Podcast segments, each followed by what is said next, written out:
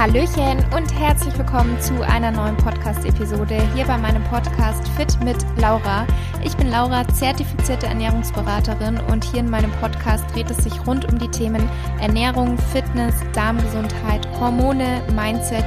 Denn mir persönlich ist der ganzheitliche Ansatz ganz wichtig und ich spreche hier über meine eigenen Erfahrungen, gebe euch dahingehend Tipps weiter, aber auch Erfahrungen, die ich bereits mit meinen Klienten im Coaching gemacht habe und ich habe auch immer wieder sehr interessante Gäste bei mir. Und für weiteren Content folge mir auch sehr, sehr gerne auf Instagram. Dort findest du mich unter fit-laura. Unter anderem gebe ich dort täglich Einblick in meine Ernährung, in mein Training und auch so gibt es jede Menge Content. Wenn dir mein Podcast gefällt und du ihn vielleicht auch regelmäßig hörst und mich unterstützen möchtest, dann würde ich mich riesig freuen, wenn du mir eine Bewertung bei Apple Podcasts hinterlassen möchtest oder ein Abo bei Spotify. Hallöchen und herzlich willkommen zur neuen Podcast-Episode. Schön, dass du dabei bist. In der heutigen Episode soll es um Superfoods gehen, beziehungsweise um Lebensmittel, wo man vielleicht gar nicht auf den ersten Blick oder beim ersten Gedanken daran denkt, dass sie Superfoods sein könnten. Ähm, letztendlich, was ist überhaupt ein Superfood? Das ist letztendlich eigentlich gar nicht mehr als ein Marketingbegriff. An sich sind das Lebensmittel und meist eben exotische, ähm, in denen viele wertvolle Inhaltsstoffe stecken. Also zum Beispiel Acai oder Acai, ich weiß gar nicht, wie man es ausspricht, ähm, Acai-Beere, Matcha, Goji, Maca, Spirulina, das sind so Lebensmittel, die als Superfood bekannt sind und da gibt es auch noch jede Menge weiterer Lebensmittel ähm, und es gibt aber eben auch viele, die hier bei uns in der Nähe sind, also die gar nicht erst so lange Transportwege benötigen, sondern auch einfach aus der Region also aus der Region stammen können, die aber genauso viele Nährstoffe enthalten und somit eigentlich auch zu den Superfoods zählen. Und alle von euch, die mir auch bei Instagram folgen, kennen vielleicht auch mein Lebensmittel-ABC, wo ich immer wieder mal ähm, ein Lebensmittel etwas genauer vorstelle. Ähm, das sind meistens Lebensmittel, die eben viele Nährstoffe enthalten. Und da möchte ich euch dann immer so ein bisschen zeigen, was ist denn eigentlich das Besondere daran? Warum kann es gut sein, wenn man das täglich oder regelmäßig isst? Und so ähnlich soll jetzt die heutige Podcast-Episode sein. Und ich starte einfach mal mit den Leinsamen. Leinsamen liefern uns Omega-3-Säuren und enthalten zudem auch Ballaststoffe und auch viele Mineralstoffe wie zum Beispiel Calcium und auch Eiweiß. Natürlich muss man das immer so auf die Menge gesehen betrachten. Sie sind jetzt keine reine Eiweißquelle an sich, mit denen man irgendwie den Tagesbedarf decken kann, weil davon müsste man sehr, sehr viele essen und man soll es mit Leinsamen aber auch nicht übertreiben, denn sie enthalten geringe Mengen an Blausäure und Cadmium. Also da nicht zu viel, sondern circa einen Esslöffel am Tag. Und wichtig bei Leinsamen ist, dass man sie vor dem Verzehr schrotet. Denn nur so kann unser Körper die wertvollen Inhaltsstoffe, also die Omega-3-Fettsäuren, ähm, das sind übrigens die pflanzlichen Omega-3-Fettsäuren, also ALA, Alpha-Linolensäure oder auch die Ballaststoffe aufnehmen und das hält dann auch mehrere Wochen in einem Glas. Also so mache ich das zum Beispiel, dass ich die Leinsamen immer schrote in so einem kleineren Glas, wie so ein Marmeladenglas und dann verwahre ich sie im Kühlschrank und da kommt dann jeden Tag bei mir ein Löffel irgendwo rein, meistens in mein Frühstück. Das kann ein Porridge sein, das kann meine Mugcake Bowl sein, ähm, da sind die meistens drin.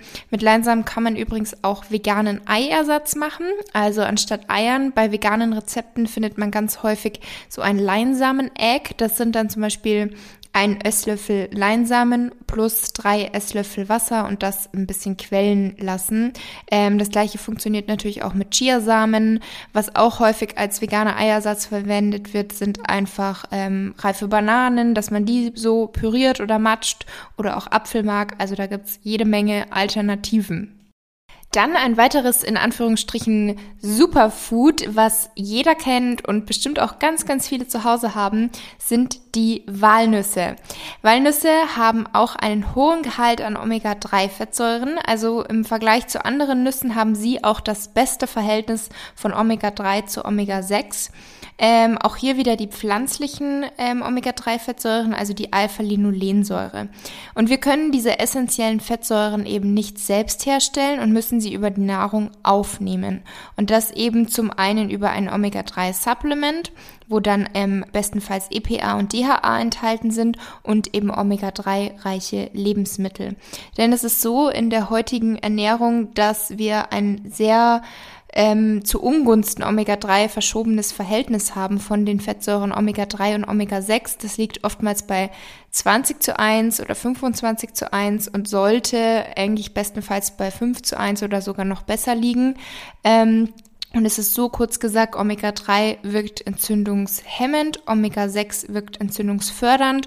Und es ist jetzt nicht so, dass eins davon gut ist oder böse ist, sondern entscheidend ist einfach dieses Verhältnis zwischen diesen beiden. Und das ist, wie schon gesagt, eben sehr zu Ungunsten Omega-3 verschoben. Und neben diesen Omega-3-Fettsäuren, die die Walnüsse enthalten, sind Walnüsse auch eine vielseitige pflanzliche Nährstoffquelle, denn sie enthalten zudem auch wiederum Eiweiß, Mineralien, Vitamine, Antioxidantien und dank dieser vielen Nährstoffe können Walnüsse eben auch helfen, sich länger satt zu fühlen. Generell sage ich ja immer, dass mich persönlich am besten so dieser ausgewogene Mix sättigt aus einer Proteinquelle, aus Ballaststoffen, also einer komplexen Kohlenhydratquelle und gesunden Fetten. Und früher habe ich ja gesunde Fette wirklich komplett außer Acht gelassen, weil mir einfach der gesundheitliche Wert nicht bewusst war. Und seitdem ich die so bewusst und auch vermehrt in meine Mahlzeiten einbaue, merke ich definitiv immer, wie gut und wie lange ich danach auch teilweise gesättigt bin. Und das kann eben auch sein, dass ihr einfach eine Handvoll Walnüsse über euer Essen gebt. Auch hier, das kann, also ich finde, Walnüsse sind sowieso so vielseitig, egal ob jetzt ein süßes Rezept oder ein herzhaftes Rezept die passen zu so vielen Gerichten dazu. Und eine Handvoll Walnüsse am Tag kann auch dazu beitragen, dass die Elastizität der Blutgefäße verbessert wird. Das wiederum ist wichtig für unseren Blutfluss und die Funktion der Blutgefäße, was dann wiederum Einfluss auf unsere Herz-Kreislauf-Gesundheit hat. Und wie ich schon gesagt habe, sie sind wahnsinnig vielseitig einsetzbar ob jetzt auch zum Beispiel einfach in einem Brot, in einem Kuchen, in einem Bananenkuchen, da mache ich zum Beispiel auch sehr, sehr gerne rein. Ähm, ein Aufstrich, da habe ich auch jetzt letztens einen gefunden, einen Karotten-Walnussaufstrich, den möchte ich auch unbedingt mal testen. Ähm, oder auch ein Scrunch auf der Pasta, also kann ich mir, stelle ich mir auch sehr, sehr lecker vor. Dann eben Topping auf dem Oatmeal, wiederum auf der Mug Bowl. Also gerade beim Frühstück kann man da ja auch mit ganz vielen verschiedenen Toppings immer spielen und Walnüsse passen da auch immer. Oder auch einfach mal pur eine Handvoll Walnüsse oder auch mit ein paar Trockenfrüchten dazu als Snack. Also es ist definitiv nicht schwierig, da so 30 Gramm circa, also eine Handvoll Walnüsse am Tag einzubinden. Und an dieser Stelle auch vielen, vielen Dank an den heutigen Sponsor meiner Podcast-Episode. Und zwar geht das Dankeschön an die California Walnut Commission. Ähm, in Kalifornien ist es so, da ist ja meistens ein sehr, sehr sonniges Klima und deswegen ist es dort hervorragend für den Walnussanbau geeignet. Und schon seit mehreren Generationen existieren dort zahlreiche Walnussplantagen. Viele davon sind auch im Familienbesitz. Und die California Walnut Commission kümmert sich als Teil des regionalen Ministeriums für Ernährung und Landwirtschaft, kurz die CDFA, hauptsächlich um die Angelegenheiten im Bereich Export und die Gesundheitsforschung. Und da gibt es jetzt aktuell eine Kampagne, die Power of Three Kampagne. Und damit wird auf den hohen Gehalt an pflanzlichen Omega-3-Fettsäuren in den Walnüssen aufmerksam gemacht und auch einfach gezeigt, wie einfach es ist, täglich eine Handvoll Walnüsse in den Speiseplan zu integrieren. Und das habe ich euch ja jetzt auch gerade schon gesagt. Es gibt Unmengen an leckeren Rezepten, wo man die Walnuss mit einbauen kann. Und auch auf meinem Instagram-Account werde ich euch da immer wieder ein paar zeigen. Da gibt es auch schon einige Rezepte Rezepte, wo ihr die Walnüsse eben integrieren könnt. Und genau, von daher vielen, vielen Dank an den Sponsor heute, an die California Walnut Commission.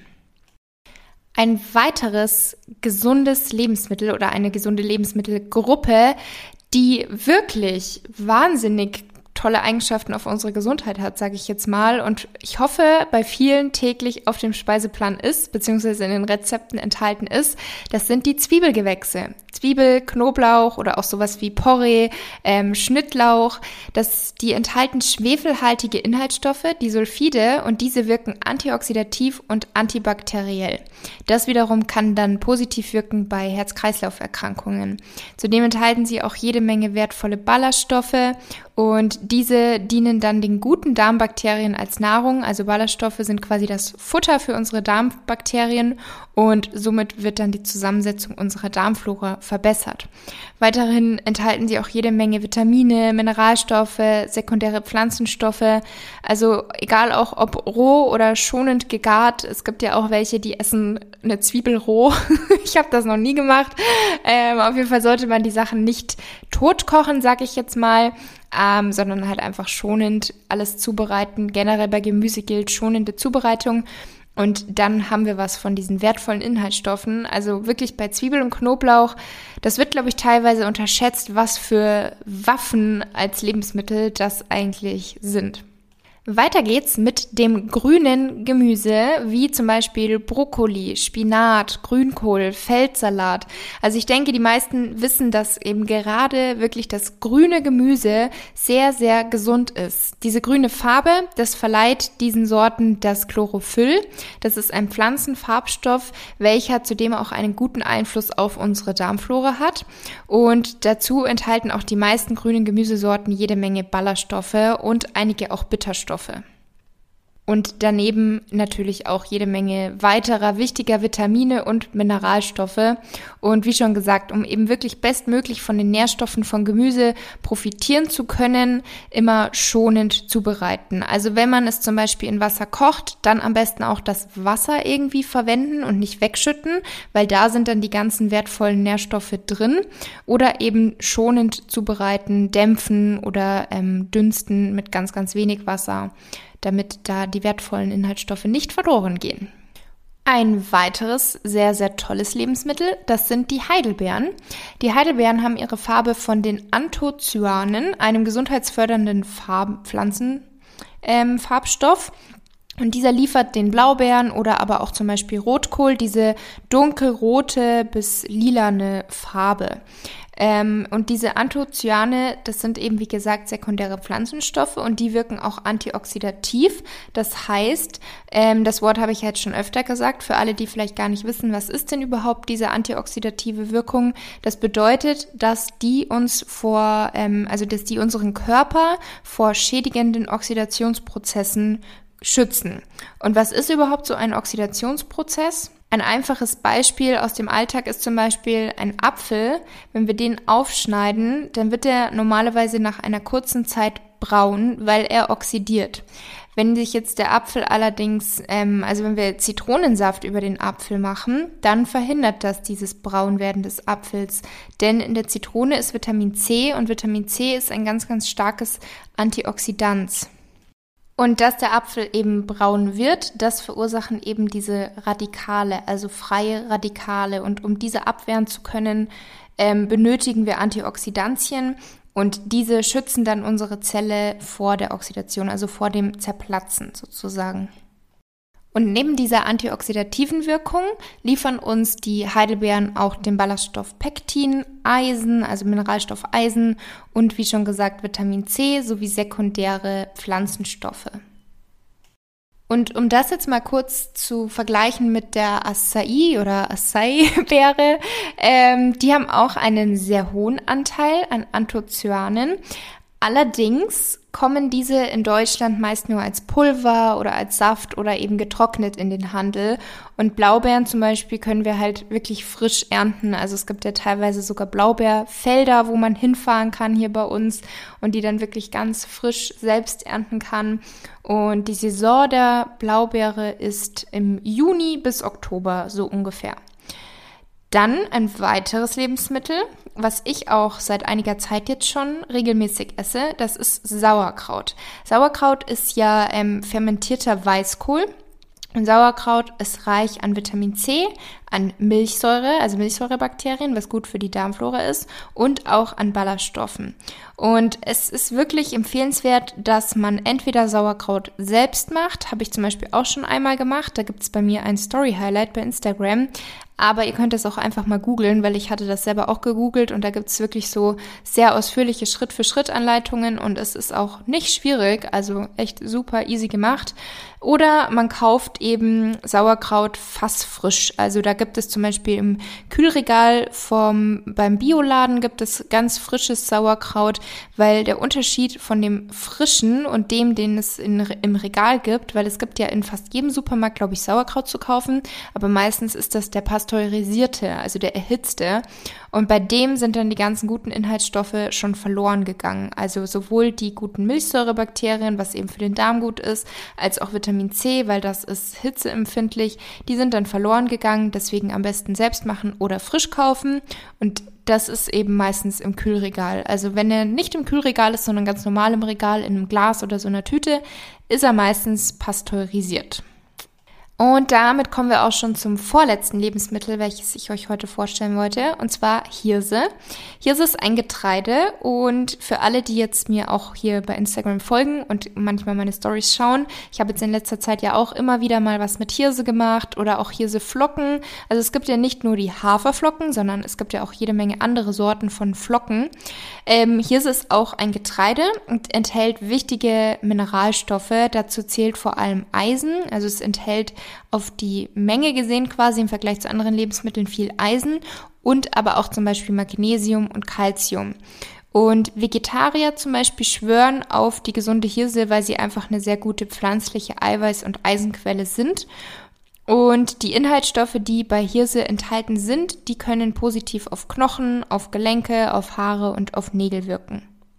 Dann kommen wir zum letzten Lebensmittel und zwar ist das die Lupine.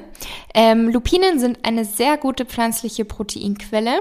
Es gibt zum Beispiel auch ähm, Lupinenaufstriche, Lupinenmehl, es gibt Lupinennudeln, es gibt Lupinenkaffee, Lupinenfleischersatz. Ähm, was ich zum Beispiel fast immer da habe, ist Lupinentempeh. Das ist auch meine Lieblingssorte. Wildkräuter ähm, Lupinentempeh finde ich sehr, sehr lecker. Die Lupine ist eine Hülsenfrucht und die Samen sehen aus wie so eine Kreuzung zwischen Bohnen und Mais. Und Lupine wird in Europa angebaut und sie enthalten, wie gesagt, eben Eiweiß, Mineralien, Ballaststoffe und sind auch für eine glutenfreie Ernährung geeignet. So, und das war die heutige Podcast-Episode. Ich hoffe sehr, sie hat euch gefallen. Wie immer, ihr wisst, ich freue mich riesig über Feedback, ähm, also auch konstruktive Kritik oder neue Themenvorschläge oder wenn euch das jetzt wirklich hier sehr gut gefallen hat, dann auch irgendwie weitere Lebensmittel, die ich vielleicht in einer weiteren Folge mal vorstelle. Also ich bin da immer ganz offen für neue Themen. Ähm, und freue mich natürlich auch wie immer über eine Bewertung bei Apple Podcasts, sofern ihr das noch nicht gemacht habt und wünsche euch jetzt noch einen wunderschönen Tag oder Abend, je nachdem, wo ihr euch gerade befindet und bis zum nächsten Mal.